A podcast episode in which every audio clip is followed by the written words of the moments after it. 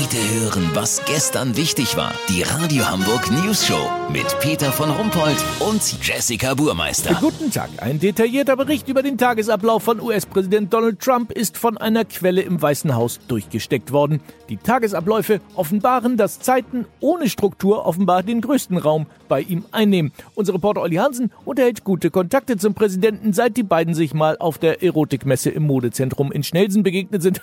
Olli, wie strukturiert ist denn nun der Tag von Donald Trump? Was macht er? Ach, das ist doch wieder mal so typisch Fake News. Die wollen Donald ja immer irgendwas anhängen. Dabei steht er schon um 5 Uhr morgens auf. Echt? 5 Uhr morgens steht Trump auf. Oha. Ja, weil er pullern muss, kenn ich selber. Das ist der Mist, wenn du vorm ins Bett gehen noch drei halbe trinkst, weißt wie ich mein? Danach haut sich der Präsident wieder ins Bettchen und guckt SpongeBob, House of Cards oder alte Popeye-Cartoons aus den 70ern. Allerdings seppt er auch in deutsches Fernsehen rein. Meistens Logo Kindernachrichten. Ist das diese sogenannte Executive Time, also frei übersetzt die Zeit für Geschäftsführung, die 60 Prozent seines Tagesablaufs äh, ausmachen soll? Genau. Nach dem Frühstück baut er meist noch ein paar Minuten an seiner Lego-Grenzmauer und um 11.30 Uhr kommt seine Sprecherin Sarah Sanders. Das geht immer schnell. Ein paar anzügliche Bemerkungen über ihre Oberweide, ein Klaps auf den Hintern und schon ist sie wieder weg, um gedemütigt ans Werk zu gehen.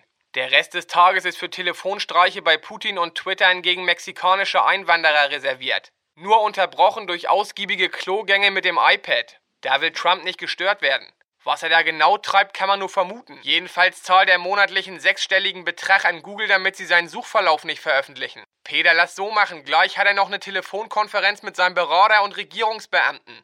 Wenn er die wie jeden Tag absagt, weil er lieber mit Dartfein auf seinen Nancy Pelosi Pappaufsteller wirft, melde ich mich noch morgen. Habt ihr das exklusiv, okay? Ja, natürlich. Vielen Dank, Olli Hansen. Kurznachrichten mit Jessica Buchholz.